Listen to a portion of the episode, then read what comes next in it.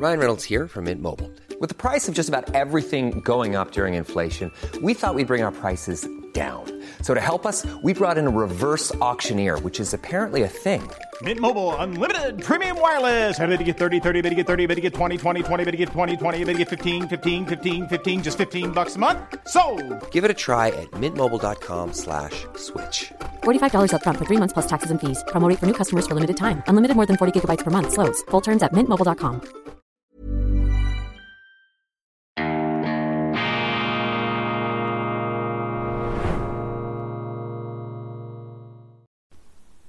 Grüezi miteinander, ganz herzlich willkommen, meine sehr verehrten Damen und Herren, aus nah und fern, auch von jenseits unserer Landesgrenzen bei Weltwoche Daily, die andere Sicht, unabhängig, kritisch, unbeirrbar, selbstverständlich, gut gelaunt, auch an diesem Mittwoch, dem 21.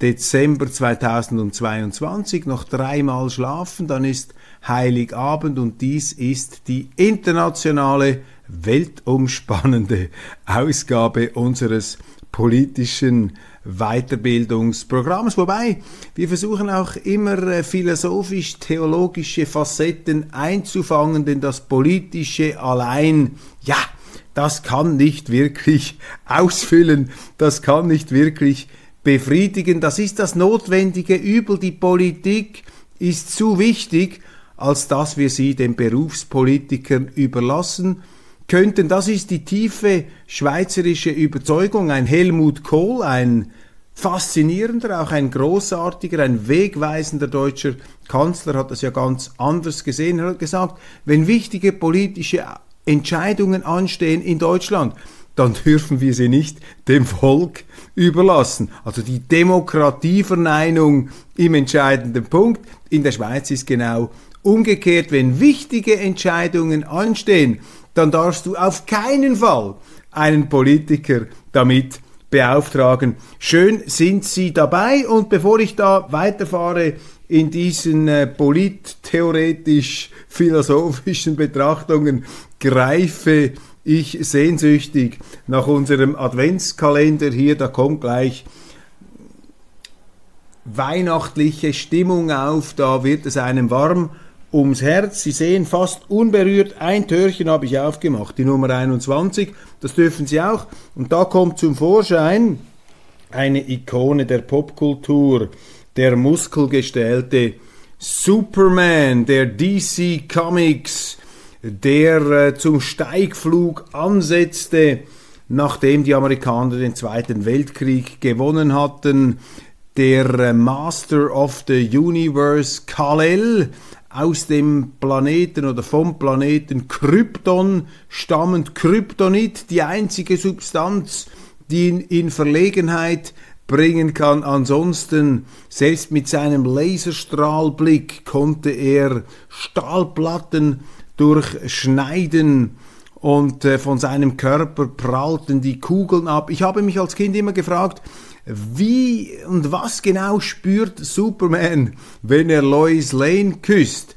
Die Reporterin, die ihn ja verehrte und auch Clark Kent, der Brillenträger alias Superman, schien ihr durchaus zugetan zu sein. Aber wenn von deiner Außenhaut Kugeln abprallen, was willst du dann bei einem Kuss mit einer Frau empfinden. Ein übrigens interessantes Thema. Es gibt sogar Bücher darüber, über das Sexleben der Superhelden. Und die Superhelden sind eben merkwürdig asexuelle Lebewesen. Da gibt es ganze Erwägungen, Abhandlungen darüber, was das zu bedeuten hat. Darauf allerdings können wir heute nicht einsteigen. Nun beschäftigen wir uns mit Deutschland. Niedergang Leistungsverweigerung, die unfähigste, die dümmste Regierung aller Zeiten, Wirtschaftsdebakel, Stromchaos, Chaos, außenpolitische Verirrung, das sind die Zuschreibungen,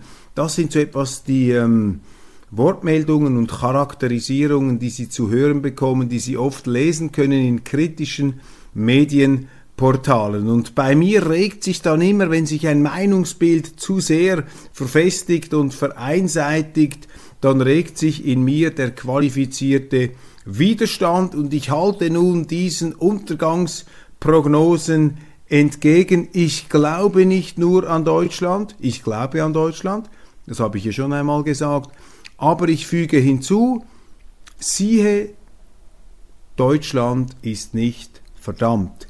Es ist nicht so, dass die Deutschen programmiert wären nach allem, was sie durchgemacht haben, dass sie sich jetzt gleichsam selber abschaffen oder ihr Land, ihre wunderschönen, blühenden Landschaften, immer noch blühenden Landschaften, den Deutschen geht es besser als den Engländern, dass sie das in den Orkus schießen würden. Aber die Deutschen sind eben auch sehr, sehr selbstkritisch und das zeichnet sie auch wieder aus. Zur Aufmunterung gebe ich Ihnen hier den Investment, den Investorenbrief von Albin Kistler. Das ist eine Vermögensverwaltung für Private und Asset Management in Zürich. Ich habe keinerlei institutionelle Bindung, ich habe keine Anlagen, ich habe keine Geschäfte mit Albin Kistler, die inserieren auch nicht bei mir, das ist nicht eine Werbung, aber ich schätze ihre Standortbestimmungen zur globalpolitischen und wirtschaftlichen Lage und Sie sagen zu Recht, wir halten Wort. Eine bodenständige Schweizer Vermögensverwaltungsfirma mit einer sehr guten Performance. Und Sie schreiben hier, beseelt eben von existenzieller Zuversicht, dass zwar mittelfristig die Aussichten in den Finanzmärkten nicht so rosig erscheinen, aber mittel- und langfristig wird es eben wieder aufwärts gehen. Warum? Weil es immer aufwärts gegangen ist. Wenn Sie die Entwicklung der Aktienmärkte anschauen, im Verlauf der letzten 100 Jahre, dann sehen Sie mit gewissen Schwankungen eine steile Kurve nach oben. Und das ist eben Ausdruck der, äh, der, der Innovationskraft der Wirtschaft, der Anpassungsfähigkeit der Marktwirtschaft und der Markt. Die Marktwirtschaft ist ja im Grunde ein System, ein weltumspannendes System der Informationsverarbeitung. Die Marktwirtschaft ist sozusagen ein ähm, immaterieller Computer, der ähm, über Synapsen und Luftlinien über den ganzen Planeten hinweg relevante Daten und relevante Informationen verarbeitet, genannt Preise, ermittelt durch die Schnittlinie von Angebot und Nachfrage, um es ganz präzise auszudrücken. Und in diesen steigenden Aktienmärkten kommt eben eine Tatsache zum Ausdruck,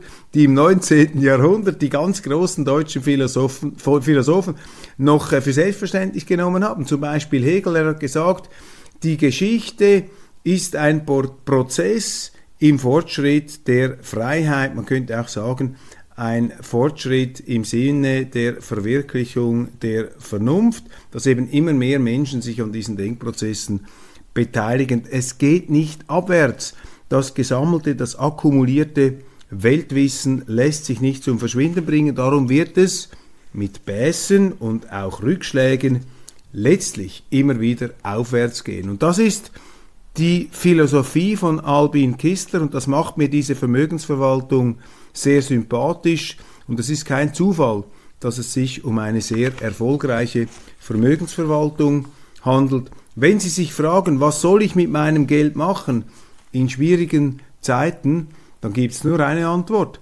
Legen Sie sie an in sicheren Firmen, in solid geführten Unternehmen, die etwas herstellen, die etwas anbieten, was die Leute brauchen können. Nicht das abstrakte Fieberkurvenzeug, das da schnelle Renditen verspricht, aber nie einlöst oder immer bei einem selber nie einlöst, nur bei den anderen. Nein, ins solide Investieren Entschuldigung, dann können Sie nicht falsch liegen. Erholungspotenzial lautet der Titel des Investorenbriefs von Albin Kistler.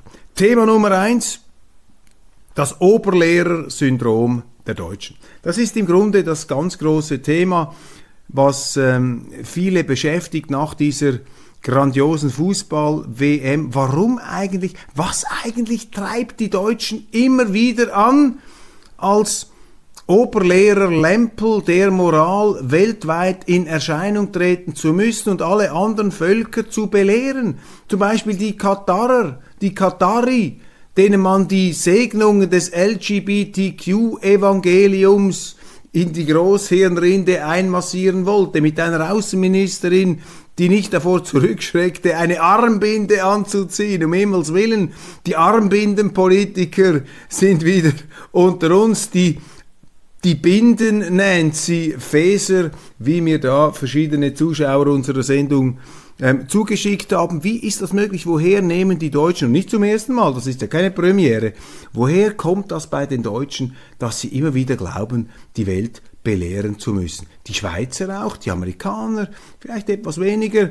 Ja, die dritte Welt, Europa, Moral, Gesinnungsweltmeister Deutschland, so formuliert es Julian Reichelt, mein geschätzter Kollege mit seinem sehr erfolgreichen YouTube-Kanal, ein Meister des Zerlegens, ein Weltmeister, Julian Reichelt, der ähm, dezidierten Zertrümmerung von Lebenslügen großartig, wie er das auf seinem Blog macht. Aber woher kommt eigentlich diese Oberlehrer-Attitüde?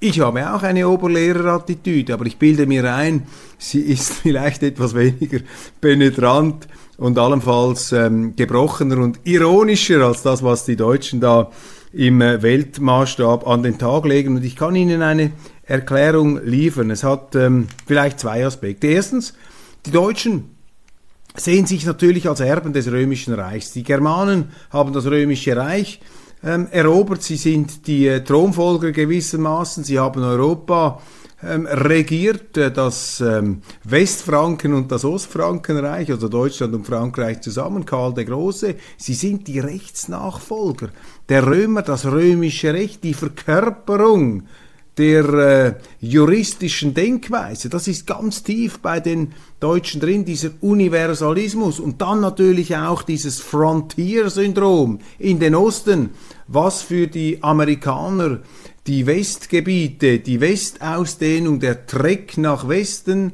war.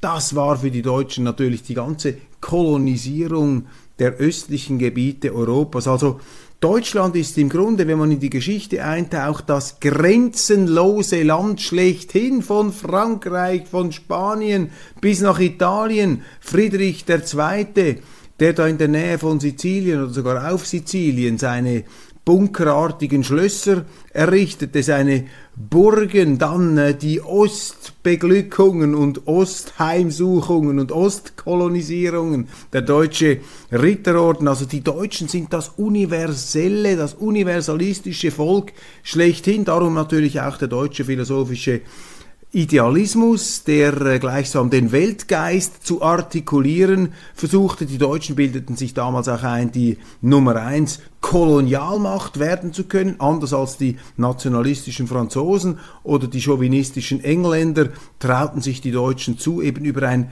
überlegenes Einfühlungsvermögen zu verfügen, was auch nicht abwegig war, denn Deutschland war immer auch ein polyglottes Land, ein Durchmarschgebiet unterschiedlichster Völkerschaften und auch Armeen. Also der Universalismus, dieser äh, Urglaube daran, die ganze Welt äh, fassen zu können, verstehen zu können und damit natürlich auch regieren zu können, das steckt meines Erachtens ganz tief in den Deutschen drin. Aber im Unterschied zu früher, wo man diesen Überlegenheitsanspruch auch mit militärischen Mitteln zu manifestieren hoffte und durchzusetzen hoffte vor allem, hat sich das heute in eine moralisierende Attitüde verzwergt oder verschrumpft. Das ist hier der ganz entscheidende Punkt. Also diese Allüre steckt meines Erachtens tief in den Deutschen drin und diese Oberlehrermentalität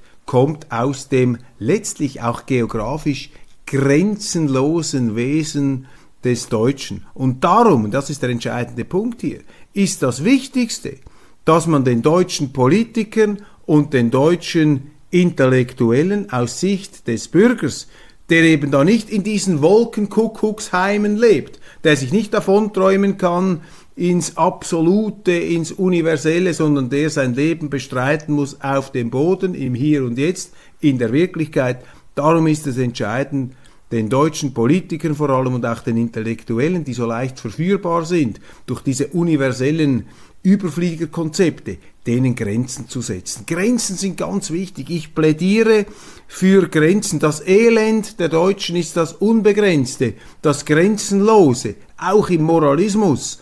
Und deshalb würde heute auch bei den Zeitungen eine ganz wichtige Aufgabe darin bestehen, das Deutsche zu begrenzen, zu definieren und auch einzuschränken, damit eben der Deutsche auch nicht über sich hinausschießt im politischen und im moralischen, im wirtschaftlichen schon, dass man Produkte entwickelt, die in der ganzen Welt geschätzt werden. Das ist hier die positive Seite. Die wird aber jetzt vernachlässigt. Stattdessen trumpft der moralisierende Deutsche in Gestalt der nach Katar pilgernden Armbinde auf. Und das ist eine Karikatur, das ist äh, ein Zerrbild dessen, was eben Deutschland im Guten ausmachen könnte. Das ist der erste, das ist der zentrale Gedanke dieser Sendung, meine Damen und Herren. Man muss den Deutschen, die Deutschen müssen den deutschen Politikern und Intellektuellen Grenzen setzen.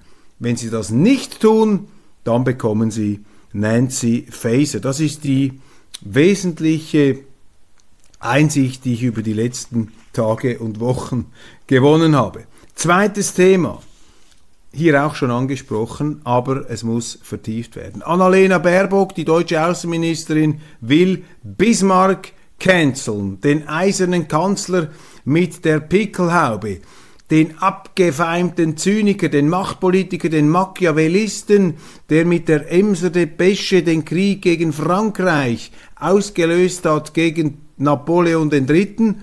Das ist der Napoleon mit dem Thurgauer Akzent, der in der Kaserne Thun noch ausgebildet worden ist und dann eine krachende Niederlage erlebte gegen die Deutschen, gegen die preußischen Armeen und äh, die Kanonen Lafetten der Armeen von Napoleon III. sind ja heute zu besichtigen, zu bestaunen, auch auf der Siegessäule in Berlin unweit des Brandenburger Tors. Dieser Bismarck, der nun gecancelt werden soll, ist für mich ein äh, hoch faszinierender und auch respektabler Staatsmann. Natürlich eine andere Zeit, natürlich Wertvorstellungen, die heute auch in der Vogue-Gemeinschaft bei den Überempfindlichen und den Geschichtsunsensiblen, bei denen, die nicht bereit oder nicht fähig sind, sich auf andere Zeiten und Umstände, auch auf andere Kulturen einzulassen, da ist er natürlich abgeschrieben.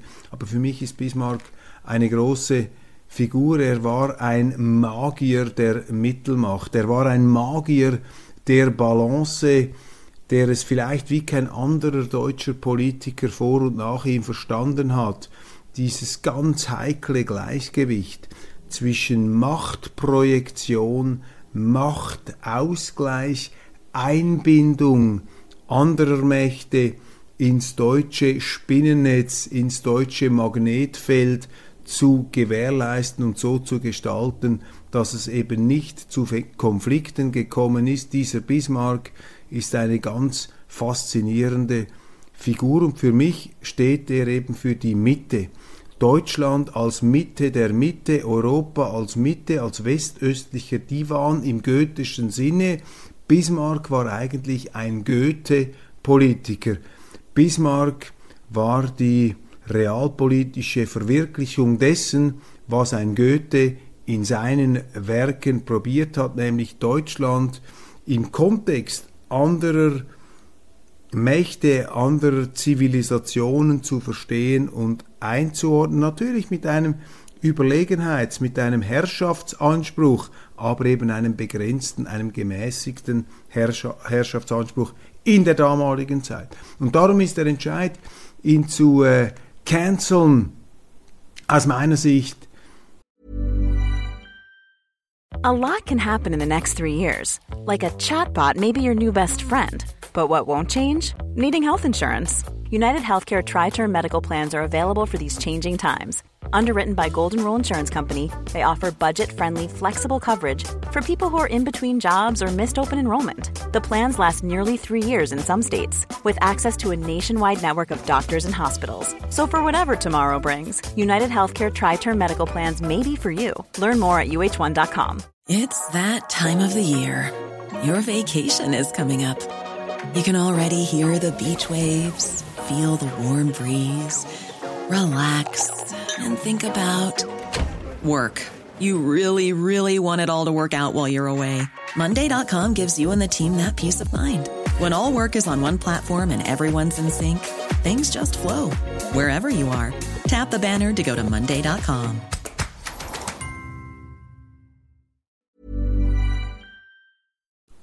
Falsch. Und vor allem gibt sich damit auch Annalena Baerbock als eine Politikerin zu erkennen, die nicht bereit ist, sich mit der deutschen Geschichte auseinanderzusetzen. Und gerade die Außenpolitik ist die primär geschichtliche oder geschichtsorientierte Politik. Ein geschichtsblinder Außenminister ist auch ein gegenwartsblinder Außenminister. Und darum ist Frau Baerbock aufgrund dieser Entscheidung, Bismarck zu canceln, für mich eine Politikerin, die nicht über die Anlagen, das Interesse und auch den Tiefgang verfügt, eine deutsche Außenpolitikerin zu sein. Bismarck und Baerbock. Die deutschen Medien, meine Damen und Herren, sind aus meiner Sicht weitgehend unbrauchbar. Das hat damit zu tun, dass ich beobachte, was sie geschrieben haben über die Fußball-WM in Katar, diese frenetischen Abgesänge. Und wenn ich schaue, wie sie über andere umstrittene Sachverhalte berichten heute, nehmen Sie einen Donald Trump, nehmen Sie Amerika, nehmen Sie die Probleme der Europäischen Union, Frankreich, Italien, nehmen Sie den Ukraine-Krieg.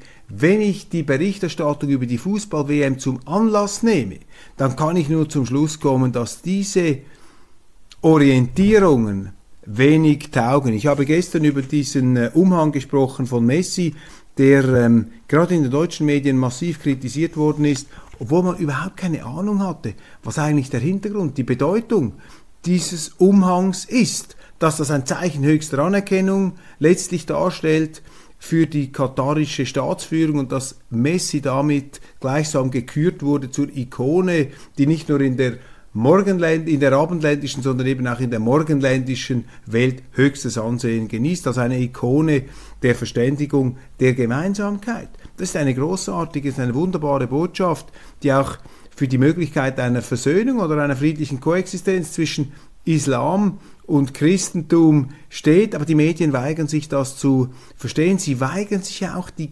Fakten zur Kenntnis zu nehmen. Und wenn man es schon bei so einem harmlosen Thema wie dem Fußball nicht schafft, die Wirklichkeit zu erfassen, wie es dann bei komplexeren kriegerischen oder politischen Aspekten.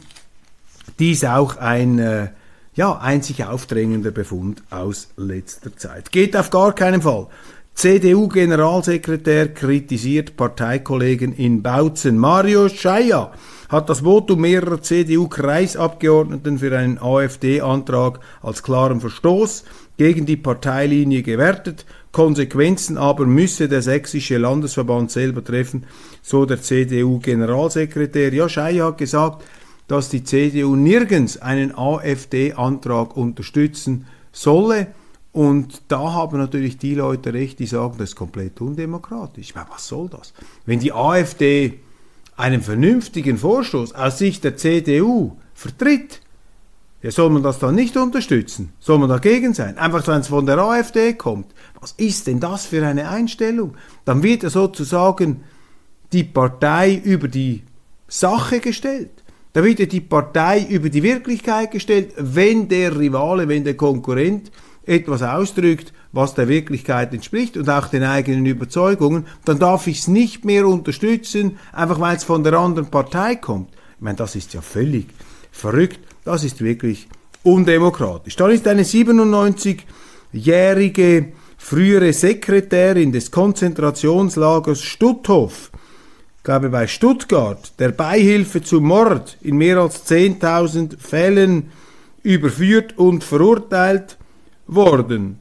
Und dieser Prozess, schreiben die Medien, sollte der letzte seiner Art sein. Irmgard F., damals 18, 19 Jahre alt, eine Sekretärin in einem Konzentrationslager. Sie wird jetzt verurteilt. Meine Damen und Herren, da mögen sich die Experten und die Götter im Himmel fragen, was das jetzt noch bringen soll. Dieser Rigorismus, eine 18-jährige, 19-jährige Sekretärin, die will man jetzt sozusagen stellvertretend für all diese fürchterlichen Nazis, für diese Völkermörder, die will man jetzt hier zur Rechenschaft ziehen. Sie äh, sagte gemäß der Frankfurter Allgemeinen Zeitung, ich bereue, dass ich zu der Zeit gerade in Stutthof war, mehr kann ich nicht sagen. Ja, ein junges Mädchen, sie hätte auch auf einer Bankfiliale arbeiten können. Jetzt war sie aber eingespannt in ein kriminelles System. es gibt einen bedeutenden deutschen Politologen, ich glaube Richard Löwenthal, bitte behaften Sie mich nicht auf den Vornamen, Löwenthal ist auf jeden Fall richtig. Er hat gesagt, äh, nach dem Zweiten Weltkrieg, natürlich muss man die großen Nazis, die Verantwortlichen, die muss man packen, die muss man verurteilen, aber die vielen kleinen Mitläufer, jene, die auch gezwungen waren, innerhalb einer Diktatur, man konnte sich ja nicht einfach widersetzen, sonst wärst du selber ins KZ geliefert worden, all diese Mitläufer, die darfst du eben nicht ans Messer liefern, denen musst du eine Chance geben, in der neuen Bundesrepublik anzukommen. Das war ja auch die Politik von Konrad Adenauer, die sehr erfolgreiche Politik damals im Kalten Krieg. CDU-Politiker rügen Merkels Russlandkurs. Die ehemalige Bundeskanzlerin habe zu lange auf Diplomatie gesetzt, lautet die Kritik. Auch dann noch als Härte nötig gewesen wäre. Ein unnützes Gefecht der Vergangenheit durch die CDU. Auch das ist eine Form von Moralismus, dass man eine Politik, die man jahrelang mitgetragen hat, jetzt im Rückblick plötzlich kritisiert, weil es äh, zeitgemäß geworden ist, anstatt die vielleicht tieferen Beweggründe zu verstehen und zu akzeptieren, die CDU mit solchen Vorstößen auf dem Weg zu einer Zeitgeistpartei. Im Gefolge von Corona haben offensichtlich immer mehr Deutsche zur Flasche gegriffen. Dies äh, beanstandet bzw. stellt fest in einer Umfrage ebenfalls die Frankfurter Allgemeine Zeitung. Dann muss ich noch etwas korrigieren. Ich habe gestern gesprochen von einem polnischen Nachrichtenportal NDP und da weist mich ein aufmerksamer Zuschauer mit polnischen Wurzeln unserer Sendung darauf hin, dass dieses Portal keine seriöse Quelle sei. Die haben ja vermeldet, dass sich die Polen überlegen würden, in der Ukraine einzumarschieren. Das also muss ich zurücknehmen. Das wird nicht vertreten als äh, solide Perspektive, als solide Meinung im polnischen Polit-Establishment. Im Westen ist der Support für die Ukraine am Bröckeln, das melden Schweizer Zeitungen und Elon Musk soll da abgewählt worden sein, darüber äh, verbreiten sich auch deutsche Journalisten, abgewählt worden sein aufgrund seiner äh, Volksabstimmung bzw. Twitter-Nutzerabstimmung, die er gemacht hat, aber auch das in seiner Dramatik darf man das nicht überschätzen. Musk wollte sowieso zurücktreten als operativer Chef, er ist ja dann der Eigentümer. Zelensky will die Ukraine zu einer Diktatur umgestalten, das ist der Generaltrend seiner Politik, das lesen Sie natürlich nie. Sie lesen zwar die Fakten, Sie lesen die Facetten, aber nie die gesamthafte Einordnung. Zelensky ist im Begriff, die äh, Ukraine in eine, Demokrat Entschuldigung, in eine Diktatur zu verwandeln. Jüngste Maßnahme ist ein Medienkontrollgesetz, das dem Staat maßgebliche Einflussmöglichkeiten garantiert, um die Medien auf Linie zu bringen. Er hat ja alle russlandfreundlichen Parteien bereits verboten. Die Kiewer Regierung hat auch Minderheitenrechte der russischsprachigen Minderheiten schon längst eingeschränkt. Das ist Zelensky, der Freiheitsheld des Westens. Zum Schluss möchte ich mich bedanken bei Ricarda aus Dresden. Sie hat uns einen wunderschönen Weihnachtsgruß geschickt mit äh, fantastischen Zeichnungen, denen etwas ähm, naiv, anrührend Kindliches anhaftet. Hänsel und Gretel, weihnachtliche dunkle Sujets. Dann das Haus Köppel ist hier mit einer Schweizer Flagge verewigt. Dieses Bild wird einen Ehrenplatz bei uns bekommen. Und dann die Gesamtperspektive auf Lummerland, wie ich da an Michael Ende und Jim Knopf zu erinnern glaube, Wolke, Mond, Iglu Hans, Hänsel, Gretel, Tanne, Kerze, Kreuz, Glocke, Kirche, Köppel, David, Maria, Robert, Geschenk. Wunderbar, dieser unverstellte Blick. Ricarda, ganz, ganz herzlichen Dank für diese Zusendung. Ihnen und Ihrer Familie nur das Allerbeste aus Zürich, aus Zollikon.